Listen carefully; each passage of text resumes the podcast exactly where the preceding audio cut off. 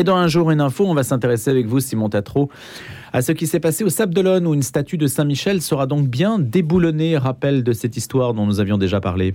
Oui, il s'agit d'une statue donc de Saint-Michel terrassant le dragon installé au Sable d'Olonne en 2018. Elle a pris place sur le parvis de l'église portant le même nom. Depuis deux ans, il y avait une action en justice lancée par l'association La Libre Pensée qui demandait à la commune que cette statue soit déplacée hors de l'espace public, remettant en cause la place de cette statue. Et quel était le problème en fait? Eh bien, Son caractère religieux. La Cour juge que la statue de l'archange Saint-Michel, installée en octobre 2018 sur une place publique de la commune des Sables d'Olonne, est un emblème religieux et conclut dans son arrêt la juridiction administrative d'appel que son installation est contraire à la loi de 1905 concernant la séparation des églises et de l'État. Quelle est la position de la municipalité?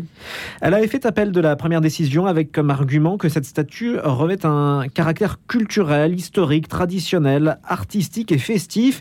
Mais pour la Cour, le personnage de Saint-Michel, chef de la milice céleste des anges du bien, fait partie de l'iconographie chrétienne et présente de ce fait un caractère religieux. Et la Cour de poursuivre que la place sur laquelle la statue a été installée n'est pas un édifice servant au culte, même si cette place est utilisée comme parvis de l'église Saint-Michel, de sorte que l'installation de cette statue sur cette place ne peut pas bénéficier de l'exception prévue par l'article 28 de la loi du 9 décembre 1905 qui autorise les signes ou emblèmes religieux sur les édifices servant au culte. Les habitants ont-ils été consultés Sable d'Olonne? Eh bien oui, les habitants des Sables d'Olonne avaient été appelés en mars dernier à donner leur avis via une votation organisée par la municipalité pour recueillir donc l'avis des habitants et une très grande majorité des votants, plus de 94%, s'était alors dite favorable au maintien de la statue. Merci Simon Tatro.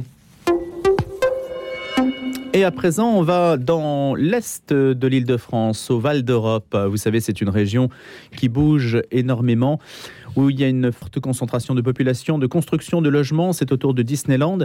Et cela n'a pas échappé au diocèse de Meaux par la voix de monseigneur Jean-Yves Namias, qui est avec nous ce matin, évêque précisément, je le rappelle, on le connaît bien, il connaît bien la radio. Et il y a deux projets dont il va nous parler, l'église Sainte-Bathilde et puis l'église Saint-Colomban, parce que si on parle d'église affectée, euh, d'église euh, dont l'avenir s'écrit en pointillé parce que les sous manquent aux municipalités, on en parlait encore à l'occasion des journées du patrimoine, eh bien il y a d'autres projets qui s'écrivent et qui s'inscrivent dans l'avenir. Bonjour monseigneur Jean-Yves Namias. Bonjour Louis Dauphren. Merci d'être avec nous ce matin en direct donc euh, de Meaux. Alors parlez-nous de Sainte-Bathilde et de Saint-Colomban. Ce sont deux projets avec quand même un budget très important de 50 millions d'euros. Eh bien nous sommes euh, dans une situation euh, qui doit faire envie, j'imagine, c'est que nous sommes contraints positivement eh bien, à construire ces deux églises. C'est une décision que Monseigneur Albert Marie de Montléon, mon prédécesseur, avait prise sereinement. Et donc, euh, ben, c'est un travail très long, mais euh, bien, bien nécessaire, bien utile, puisque les, les, les, croyants, les pratiquants, ils sont là, ils sont là, et puis les jeunes sont là. Et, donc, il y a une, il y a une urgence à, à répondre à cette demande. Euh, il y a déjà des clochers euh, sur le Val d'Europe, mais des clochers qui sont adapté à une euh, population villageoise. Et là, nous sommes devant un projet euh, de grand développement euh, hmm. urbain. Aujourd'hui, nous, il y a 35-40 000 habitants, demain euh, 50 000, et sans doute nous irons vers les plus de 100 000 habitants. Donc, et, et les pratiquants sont là. Les, les jeunes sont là. Le, les forces vives. à la fois une les, bah, euh, oui, les forces, les forces, nos forces, c'est-à-dire euh, des baptisés euh, de toute génération, et qui sont qui sont présents et qui sont demandeurs. Et où vont-elles se situer alors exactement que l'on situe bien ces deux projets? Parce que Sainte-Bathilde, c'est une église qui va remplacer une chapelle et Saint-Colomban, c'est à la fois une église, un centre culturel, une école. Où, tout cela va-t-il se, situer dans le Val d'Europe Donc, euh, Sainte-Bathilde, ce n'est pas au Val d'Europe, c'est donc à Chelles, euh, une, des villes les plus importantes de Seine-et-Marne, euh, plus de 50 000 habitants. Et, et là, effectivement, c'est une chapelle que nous avons, qui, qui vient juste d'être détruite et nous allons construire une église, un centre pastoral, un presbytère. Et, et nous avons déjà une communauté chrétienne euh, très diverse, très riche euh, et, et d'origine euh, voilà très très diversifiée. Et puis alors donc sur le Val d'Europe, bon beaucoup de gens sa savent euh, connaissent puisque ils ont été euh, dans les parcs Disney. C'est un des lieux les plus visités euh, de France, d'Europe. Nous avons acquis le terrain et nous avançons vers la construction donc d'une église, d'un presbytère, d'un centre pastoral nécessaire pour le nombre d'habitants. Et puis euh, à côté, eh bien, juste à côté, euh, avec les, les, murs qui se touchent, euh, un, une institution scolaire où on commence par le collège, puis le lycée, donc les collèges et lycées sous contrat. Et puis demain, nous construirons une, une école primaire. Et monseigneur Namias, donc ces, ces établissements, ces églises, même si elles ne se situent pas au même endroit, ça veut dire que le, centre de gravité, en quelque sorte, euh, puisque vous avez dit les forces vives se déplacent vers le Val d'Europe qui va gagner en habitants, est-ce que le, chantier est, dimensionné pour ça? C'est-à-dire que il y a, ce sont des édifices d'une taille importante, en particulier pour Saint-Colomban Oui, pour les deux. Euh, Shell sera un. Ah, monseigneur, on vous a perdu, je crois, avec la liaison en ligne en direct ce matin, donc de mots. Monseigneur Jean-Yves Namias qui nous parle de ces deux projets, Sainte-Bathilde et surtout Saint-Colomban, dans le Val d'Europe et Sainte-Bathilde à Chelles, en Seine-et-Marne. On va peut-être le retrouver, les liaisons est perdu, nous dit-on. Bon, bah écoutez, on aura l'occasion d'en reparler de ces deux projets quand même très importants. Je disais qu'ils avoisinait le, le, montant de 50 millions d'euros, donc c'est tout à fait considérable. On va voir si on peut essayer de poursuivre la discussion avec monseigneur Jean-Yves Namias, sinon on l'aura à une autre occasion. J'avais plusieurs questions à lui poser sur les débuts du chantier, bien sûr, et puis la taille que cela allait représenter. Si les églises de village ne sont pas faites pour accueillir le surcroît de population de ces régions, peut-être que là, l'Église a pensé différemment la, manière de, concevoir l'espace aussi. Et puis l'esthétique, c'était une question euh, qui nous touche aussi. Est-ce que cela s'inscrira dans le paysage? Est-ce que ce, cela se référera, ces bâtiments se référeront à une, tradition d'Île-de-France? Ou bien est-ce qu'ils euh, s'inscriront dans le cadre d'une autre architecture plus, plus moderne, plus novatrice? Alors apparemment, Monseigneur Namias nous a quittés. On aura l'occasion de le retrouver. Monseigneur Namias, vous êtes là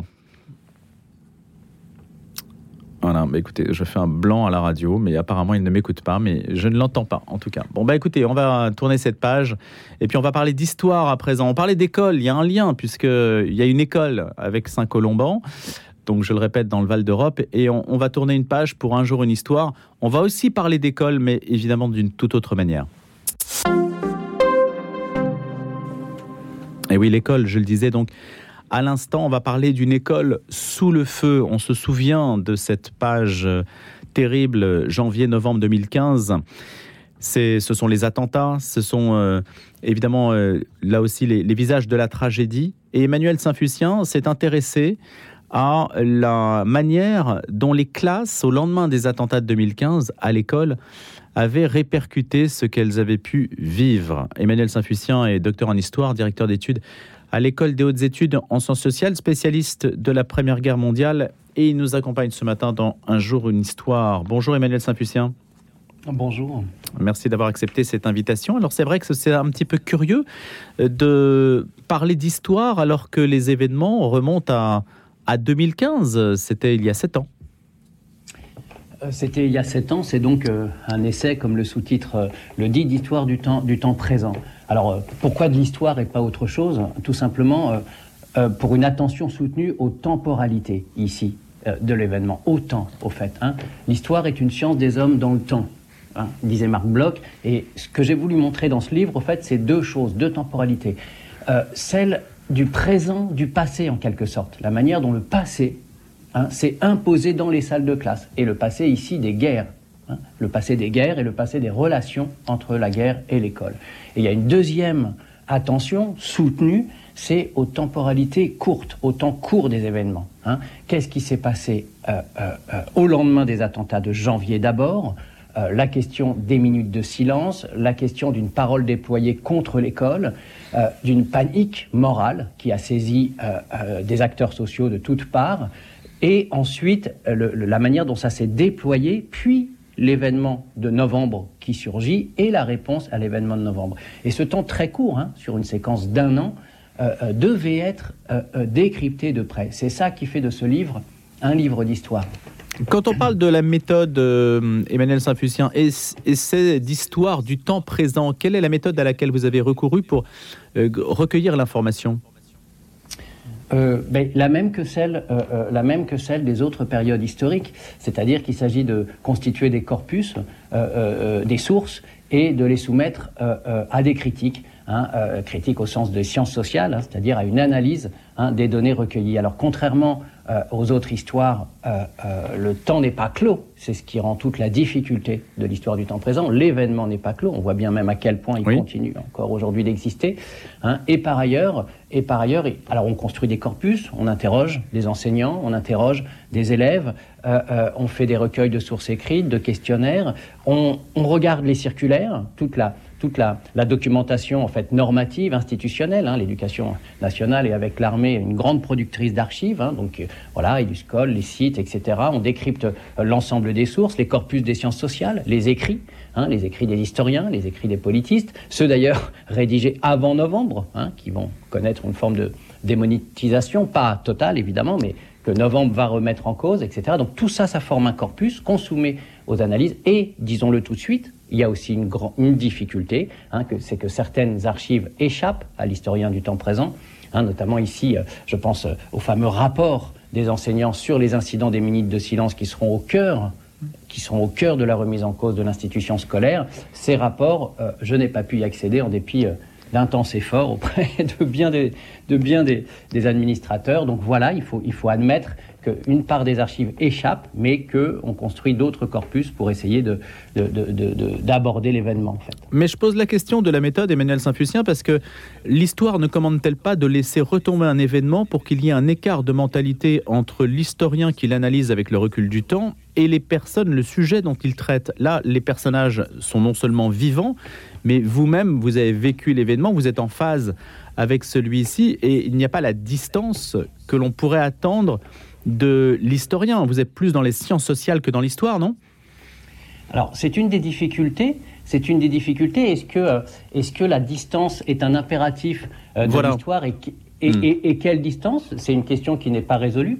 Je rappelle aux auditeurs, par exemple, que euh, l'Institut d'histoire du temps présent, qui est, qui est et qui a hmm. été un des plus grands laboratoires du CNRS, hein, est, né, est né des commissions d'enquête de 1944 1944 sur la Seconde Guerre mondiale, hein, qui sont des commissions d'enquête et de recherche qui naissent de l'événement lui-même hein, et dont les historiens sont issus et qui, euh, en quelque sorte, euh, euh, réfléchissent, mais réfléchissent en historien, c'est-à-dire encore une fois avec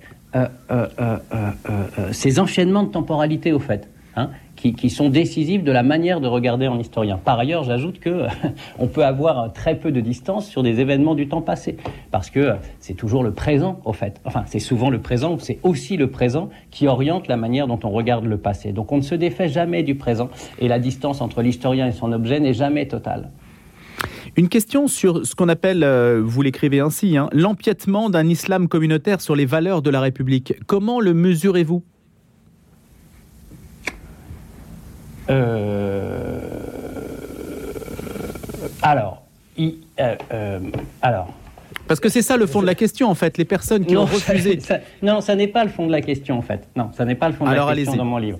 Non, le fond de la question, c'est c'est comment ce qui s'est passé dans les salles de classe a été perçu uniquement, seulement, exclusivement au prisme de cet empiètement supposé ou réel, hmm. supposé ou réel, euh, d'un euh, euh, islamisme radical, disons-le comme ça. Or, poser cette question ainsi, ou en tout cas réduire l'événement à cette question, c'est ne pas voir l'événement. Ou en tout cas, c'est en voir une partie, euh, euh, euh, une seule partie, et non pas l'ensemble des interactions qui se sont déployées, des agencements qui ont été opérés, des discussions qui ont eu lieu, des pédagogies qui se sont déployées, des réponses de l'administration, des réponses des enseignants, des réponses des élèves, des réponses des familles, et de, et de tout un réagencement des événements qui se sont faits au regard de ces deux événements de violence extrême rabattus par les acteurs sociaux, rabattus par les acteurs sociaux vers la guerre. Et ça, c'est très important. C'est la manière dont l'école a été transformée, subverti, modifié, bouleversé par des événements rabattus vers la guerre. Et rabattus vers la guerre par les professeurs et les élèves eux-mêmes. On a souvent dit que euh, euh, euh, l'État, le président de la République François Hollande, le Premier ministre Manuel Valls avaient en quelque sorte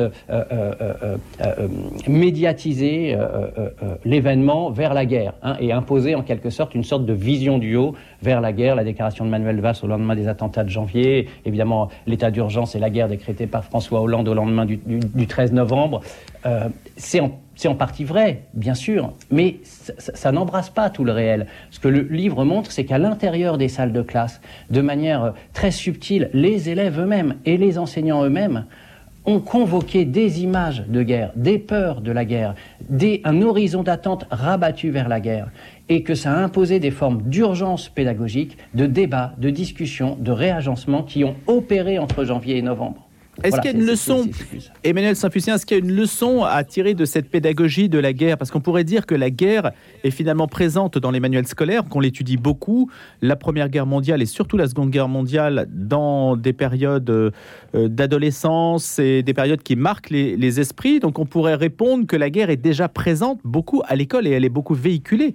Donc cette guerre cette guerre que représente le terrorisme, est-ce qu'elle est exactement superposable à l'enseignement que l'on délivre habituellement à l'école? Aux formes de l'enseignement. Ce que les, commentateurs, ce que les pédagogues, ce que les hommes politiques, ce que les sciences sociales ont vu, c'est la manière dont l'école représente la guerre. Ça n'est qu'une petite partie du problème, si j'ose dire. L'autre problème, jamais traité, jamais abordé, ni au moment du temps présent, ni après d'ailleurs, c'est comment la guerre ou l'événement rabattu vers la guerre transforme l'école. Et ici, elle a transformé l'école fortement parce qu'elle a bouleversé les pactes pédagogiques établis entre les enseignants et leurs élèves en janvier. Il y a eu une rupture. Mais on ne s'arrête pas là parce qu'il y a eu un réagencement, et c'était le deuxième temps, entre janvier et novembre, il y a eu, euh, euh, en dépit des divisions, en dépit des effractions médiatisées, médiatisées pardon, en dépit des disparités, des différences, l'institution scolaire a apporté une correction Sinon, ça n'aurait pas tenu. Et cette correction silencieuse apportée à l'intérieur des salles de classe par les profs et les élèves ont permis un renouvellement du pacte pédagogique qui a fait qu'en novembre, l'institution a tenu. Si vous voulez, on peut, on, peut, on, peut, on peut inverser la question qui a été posée par les déclinistes de l'école publique, de dire ça va pas tenir, ça va, l'école va s'effondrer. Hmm. C'est l'inverse que vous voulez regarder. Exactement. Regardons l'inverse et posons-nous la question de savoir pourquoi ça a tenu, comment ça a tenu? Ça n'était pas écrit que ça tienne au fond. Hein. quand on regarde la tension, quand on refait l'analyse la, la, de, la presse, des, des, discours politiques, de la commission d'enquête de Jacques Grosperrin sur l'école, on annonce la guerre civile. Hmm. Hein, on annonce la guerre civile à l'intérieur des salles de classe. Jusqu'à présent, en dépit des drames que l'école a traversés ces dernières années, Merci. Euh, euh, il n'y a pas eu cette euh, effraction. Merci beaucoup de nous en avoir parlé ce matin de ce sujet complexe, hein, des perceptions et du travail de l'école, insoupçonné peut-être parce que les médias soulignent ou ont tendance à souligner aussi ce qui ne va pas et à voir et insister sur les, les, tragédies plutôt que sur les aspects positifs du travail humain. Merci d'avoir été avec nous ce matin, Emmanuel Saint-Fucien, autour de cet ouvrage L'école sous le feu aux éditions Passé Composé.